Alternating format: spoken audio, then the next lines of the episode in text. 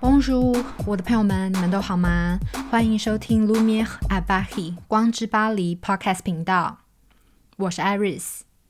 人类图恋爱和图攻略。今天我终于要来跟大家分享我最惨痛的一次分手经验，那就是我跟我前男友的故事啦。那今天这个影片呢，就会用我和我前男友的合图来跟大家分享，也跟大家分析我和我前男友在交往当下的状态，我们是如何和彼此共振，然后如何对对方影响。那要先说说我跟我前男友的故事，就是呢，我前男友是韩国人，一个小我九岁的弟弟。那我怎么会跟他认识的呢？其实就是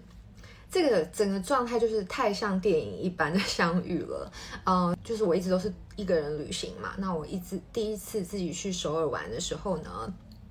我在地铁上面遇到他。那为什么遇到这个人我会特别的？敏锐的原因是因为呢，我在第一天到了首尔的时候，我就和我的天使许愿，我许愿自己能遇到一个皮肤很白、很高，然后指甲很很短、很干净的一个男生这样子。那我就在隔天出门的时候，在地铁上面遇到他了。那遇见他的状态也是非常的巧呃巧妙，就是因为我我们就是用英文对话嘛，那他的英文非常非常的好，所以呢，其实在呃恋爱的当下，我们的沟通其实是没有任何问题。以前我看呃自己的暧昧对象或者是交往对象的时候，我都是以星盘来研究对方，然后想要呃就是顺着对方的毛摸嘛，因为就是投射者焦点向外，所以其实很多时候就是忘了去先。想想自己到底想要什么，然后先去做一个自我检讨跟自我意识的，就是自我要求的一个衡量。我前男友呢，他是太阳巨蟹座，我是太阳摩羯。然后在金星的部分，关于恋爱的部分啦，金星的部分呢，我是金星射手，他是金星双子。其实呢，我和他在星座命盘里面，我们有强大的对宫的吸引力。那这是一个我觉得，嗯，我们当下会有非常强烈的火花的一个原因，就是说，无畏距离，无畏语言，然后也无畏年龄的差距，我们就是，嗯，其实也没有马上在一起，但是我们就是可以感觉到彼此对对方的吸引力，然后还有对方给，嗯，自己的那个冲击。是非常非常大的。那当我在看到我和我前男友的合图的时候，就是这下面这两个图啦，呃，左边是我前男友的图，右边是我的图。然后呢，你们就会看见，其实我和我前男友合图的时候，我们的九个能量中心是全满的，就是全部都是有定义，没有任何一个是没有定义的，没有亮的地方。这会造成一个什么样子的状况呢？意思就是说，我和我前男友在一起的时候，我自己受到的影响就是我会变得很有动力，我会变得就是很朝气蓬勃。那因为其实我有发现呢、我前男友的一些压力中心以及他的喉咙带给我的影响，并没有。对我造成就是让我觉得有感到不舒服的压力，所以呢，其实我和他相处的时候，就是我们要么就是在首尔相处，要么就是在台北相处嘛，所以在那个时间，其实相处的时间也不是很长。所以呢，如果我们有一起出去玩，在外面住宿的话，也没有那种太多睡不着的情况。可能也就是因为出去玩嘛，所以会比较累。然后我前男友的部分，我影响他的地方，可能就是最多的就是说，呃，意志力中心、自我价值的部分，以及人生方向。然后还有就是他的自觉中心，关于恐惧的地方。那这会造成怎么样？就是说，他和我相处的时候，他会感觉自己就是。他一直以来没有的那种对自己的确信感，他的一些呃人生目标，还有安全感的部分，他自己对于自己自我认定的部分啊，其实会被我所填满。再加上我的呃意志力中心通出去的通道是家族通道，所以当我觉得我爱上他，然后觉得他每个点都对到我的时候。其实我就是会完完全全把他当成是我家族里的一份子的，对他去付出，对他去 就是爱他，然后包容他，然后完全的挺他。然后继续看我们的河图呢，你们会发现，就是我和我前男友有非常多的闸门都是一样的，比如说六十一号闸门，然后呢。呃，还有连接起来的通道，比如说六十二号闸门，因为它有接通十七号嘛，三十五号闸门等等的，非常非常多的通道，还有闸门，就是我们会连接在一起，它的区块我们就是很顺的接通那条通道之外，我们有很多闸门的特质都是相同的。那当有这样子的情况的时候，我们会发现。彼此是非常非常非常互补，然后呢又很相似，就是我们会对于很多事情的观念，我们对于很多事情的做法、看法、切入的角度、去感受的方式，很容易就会造成一种，哇天哪，就是我们就是彼此真命天子跟真命天女的状态。那尤其是我前男友，他是生产者，人生角色跟我一样是二四嘛，然后定义是二分人。二分人呢，我们可以在这边复习一下，就是说定义的部分。一分人呢，人类图只接通一个区块，那接通这个区块的时候呢，他们就是可以自己很快的去做决定，就是一根肠子动到底的感觉。那二分人的话，他们追求是一种平衡的感觉。就是不希望自己是失衡的状态。那三分人的话和我一样，就是说我分成三个区块。那这三个区块呢，当我下决定的时候，或者是我去感觉任何人事物的时候呢，我必须要去先运作。比如说我的头脑中心、我的情绪中心，还有我的呃直觉中心，这三个地方我必须要运转完之后，我才能够下决定，其实是最好的。那四分人的话，那就是更快啦，就是四分人就是可以完全自己。运作完之后呢，自己去完成，自己去决定，然后自己去进行。那我们再说回来，就是我前男友的二分人的这个部分。那你可以看到他 personality 黑太阳五十六点二的地方。为什么这是一个重点？就是说呢，我有接通他五十六的对面的闸门，是十一号闸门。那五十六号闸门就是说二分人呢，他会特别的去欣赏有十一号闸门特质的人，所以。刚好就是我又有十一号闸门，所以其实，在基本上，那因为我没有追求这个平衡的需求嘛，所以其实在，在嗯人人类图的范围里面，我和前男友相处，我们有机会在一起，在彼此的能量场的时候呢，其实我们是非常非常非常契合，我也会有很多他喜欢的特质。那当我和他的十一五十六这条通道接通的时候，其实我带给他的影响，因为我的十一号闸门是红色的嘛，所以其实我就是会在潜移默化之中带给他很多新的想法，然后带给他一些。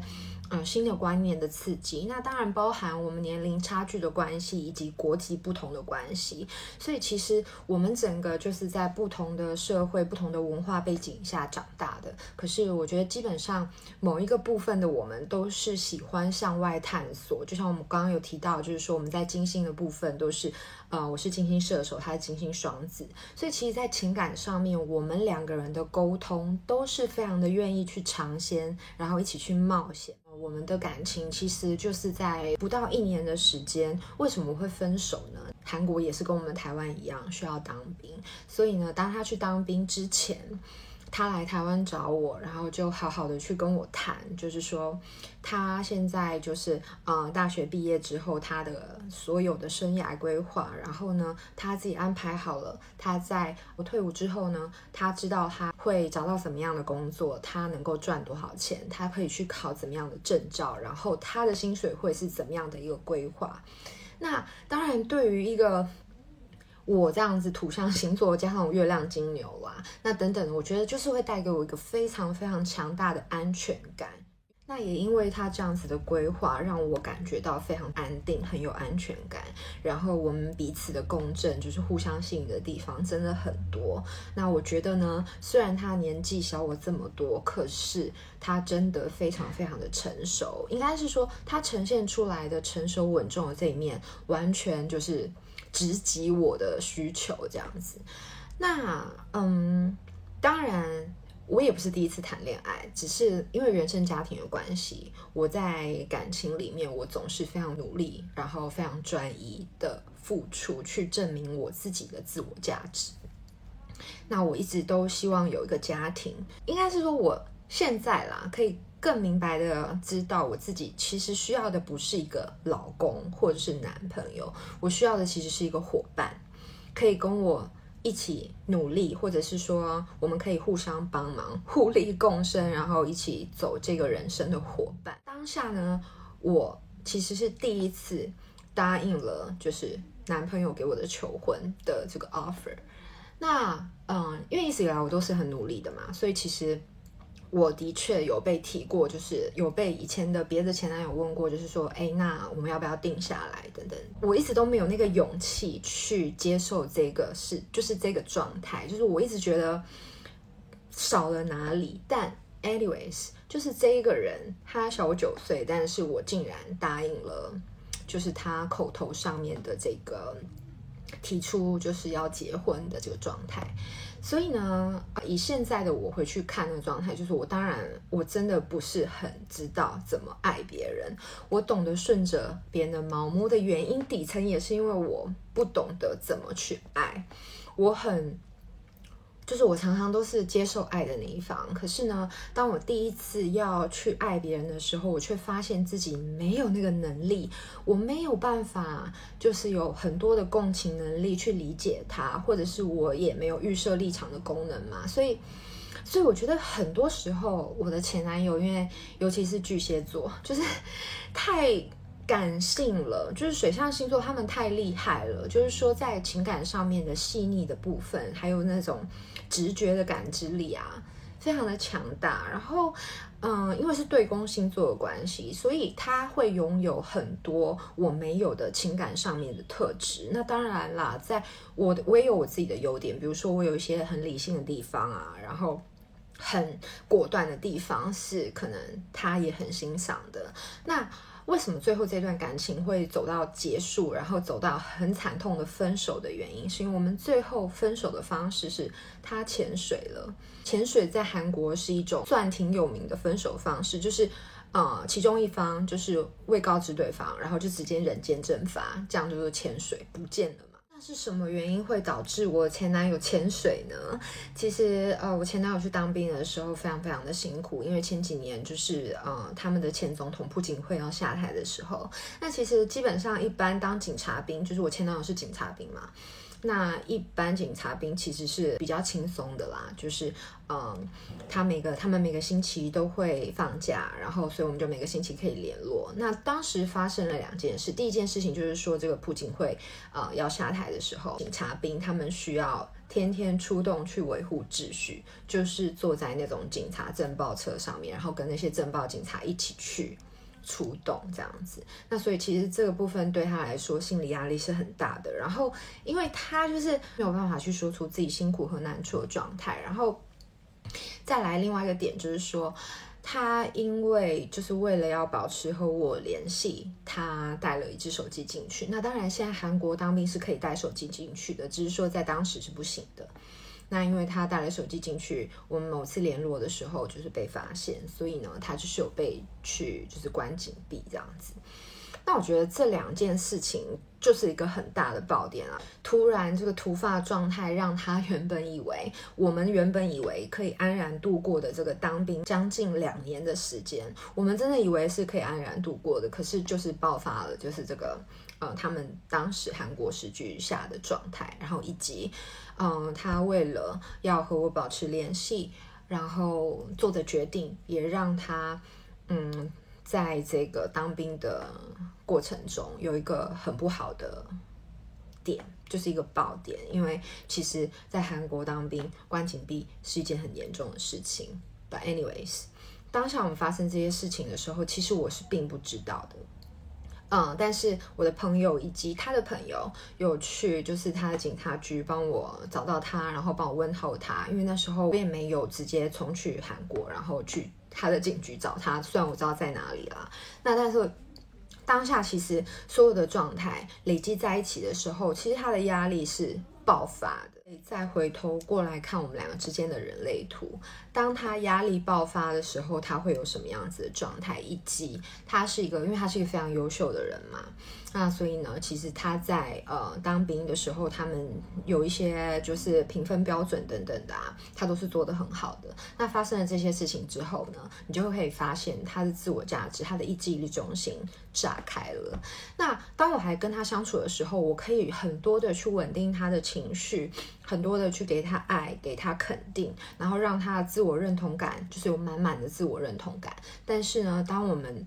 分开的时间一长，尤其是这种全空白、全开放的这个意志力中心，他会开始失衡，并且他会完完全全看不到自己的价值，看不到自己在这一段感情里面他到底能为我做什么，然后以及，嗯，其实。他已经不是第一次去，就是有很小心的跟我提过，就是说因为年纪差的关系，然后再加上当他来台湾找我的时候，他有看过我的工作状态，然后呢有见过我身边的朋友，也见过我身边的同事，所以其实基本上我对他来说是一个，嗯，很他很喜他当然很喜欢我在工作的时候的一个，也不算是女强人啦，但是就是。嗯，他知道我在我的工作上面是很顺利的，那他也知道我身边的，比如说同事啊或朋友是很优秀的，所以其实他有时候会有一点点担心，比如说我的身边的异性啊，就是有没有别人喜欢我啊，有没有别人追求我。虽然我自己就是一股脑的自认为就是我非常非常的专一，我的眼里只有他，可是。这样子的状态，在一个意志力中心空白、全空白的人，你很难很难在远距离的状态下去让他有安全感，尤其是他在一个呃，就是完全是身不由己的情况。那最后就是分手状态，就是他潜水嘛，联系不上人。然后其实我也不晓得为什么，就其实我明明知道他家在哪里，我也知道他就当兵的。啊，警局是哪一个？可是我不知道，真的我不晓得为什么。我明明当时觉得这么这么的爱一个人，可是我的自尊，我的整个状态让我动弹不得，我没有勇气。就是其他电话还是会通，就是一直响，没有人接。可是我觉得当下就是已经完完全全，嗯，我的心跟我的自尊已经碎了一地。然后还有另外一件事情，我真的非常非常感谢，我真的很感谢，就是天使、我的神等等的，在知道，嗯，我前男友他是潜水，就是说他，因为我后来为什么会发现，就是因为 他，嗯，就是有发照片跟他家人出去吃饭的照片，然后呢，当下就是我才知道说，OK，嗯，他放假了，但是他没有和我联系，就是心碎了一地嘛。然后很巧妙的是，同一个星期过了两天，我就我爸爸过世了。那当然了，这件事情也很难过。可是因为我跟我爸爸就是比较少联系，我爸爸就是出国，就是移民了这样子。那我觉得当下的状态就是，我觉得我很感谢的原因是因为我可以在同一个时期。为了这两件事情连就是难过，然后哭泣，然后可能崩溃啊等等之类的。那当然，同时我也就非常非常感谢我，我之前在那个投射者的人际关系里面，这个里面有去提到，就是说。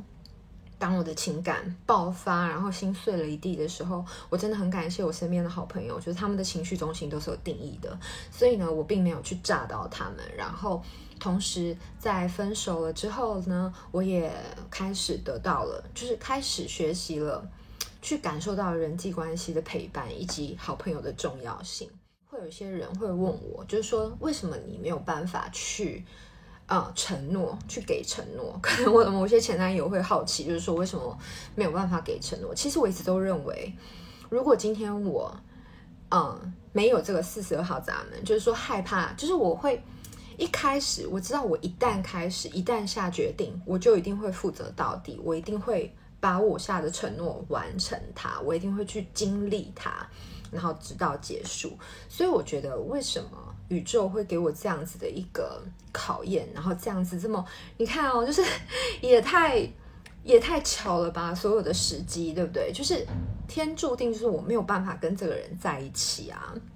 不然真的以我们原本自以为就是人算不如天算嘛，原本我们计划的部分就是很多么的美好，我都已经准备好要嫁去韩国当媳妇了，这样子。但，anyways，我觉得四十二号闸门带给我的影响非常非常的大。为什么呢？因为我会对于一旦开始的事情有要结束、专一到最后的执着。所以呢，到后来我会发现，我有一个很大的状态，就是说，因为我知道我自己会咬着牙走到最后，所以我会让自己不轻易的进入一段。呃非常大的承诺的关系，就是我不会去轻易的要结婚。嗯、很多人会问我，就是说，呃，为什么摩羯座这么不好追，或者是摩羯座的我跟一个摩羯座的前男友在一起这么久，为什么他不想结婚？其实不是摩羯座不想结婚，然后也不是说就是什么三分人的构成啊，或者是投射者啊这些状态，不是的，而是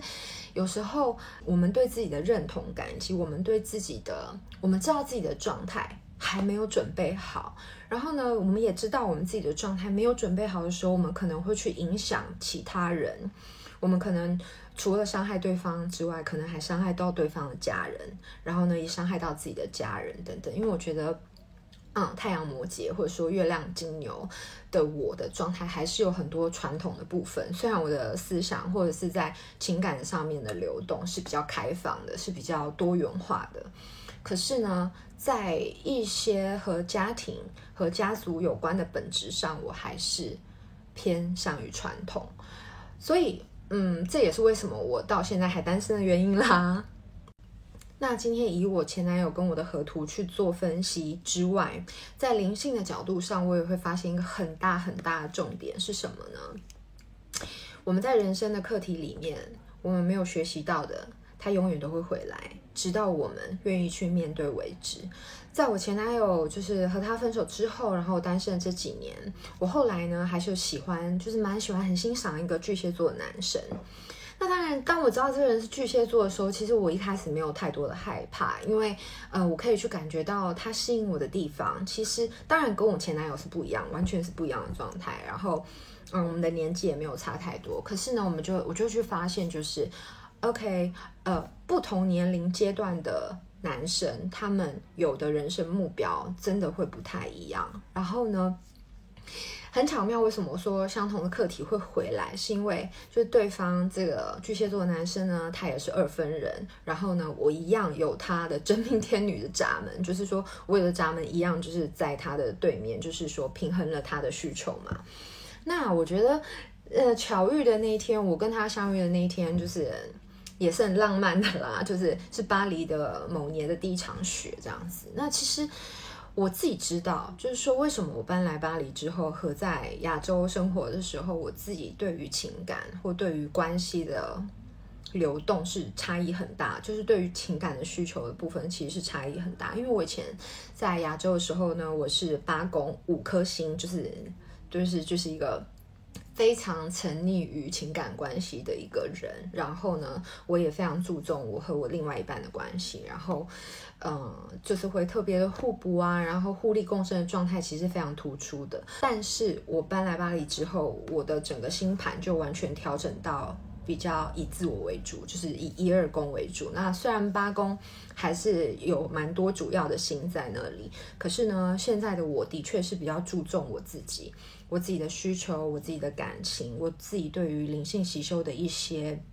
观念和想法等等的。但是我觉得现在有一个。很特别的地方就是，以前我认为两个人相处的时候应该要有很多共识啊，有很多共同点啊，有很多相似的地方。可是呢，我最近真的真的改变很多。我觉得两个人啊、相处在一起交往的两个人有所差异的时候，我觉得其实是更美的那样子的撞击，然后让我就是。我自己的状态啦，我自己是比较喜欢，就是对方有我没有的优点，就是新的这个巨蟹座的对象好了，他是一个很有美感的人，然后呢也非常有自己的想法，然后但我觉得在传统的观念上，我们是很相像的，在做事情的果断，然后果决，然后以及自我状态上是很相像的。可是呢，因为我觉得到了一定年纪，每个人都受过伤，每个人都在自己的。嗯，伤口里面去挣扎，然后去纠结，所以其实我觉得现在我对于在感情的状态的话，很多时候我会认为不一定得到，不一定是彼此之间要有一个名分，或者说彼此之间要进入一段关系，那才叫做是感情。所以呢，各位我的朋友们，不要去害怕在感情里面受到的伤，然后呢。呃，当然啦，心碎了一地的时候，真的要想办法让自己好好的静下来，当你如果和我一样，你也找不到那个人，或者是说你也和我一样，就是在当下惊吓到动弹不得的时候，真的，你会发现自己的眼前出现两条路，然后这两条路就是可能你的神、你的信仰、你的高我代替你的选择，你可以去选择变好，或者是停滞不前。那我觉得很感谢的是，当我每一次经历一段感情结束的时候，我的面前总是会出现两条路。那我觉得很幸运的，到现在为止，我认为我选择的，对我来说，我都没有后悔过。所以啦，今天的分享希望你们会喜欢。然后呢，我觉得当你看你和你自己的另一半的合图的时候，绝对要先多多去思考。自己长的是什么样子？你自己的需求，你自己需要的部分是什么？然后呢，并且要知道对方，你能带给对方的影响，其实可能是你意想不到的强大。然后，当你们彼此互相扶持，当你们当然合图没有那么满，像我现在跟我的这个嗯喜欢的男生，我们的合图也是超满的，就是也是全满这样子。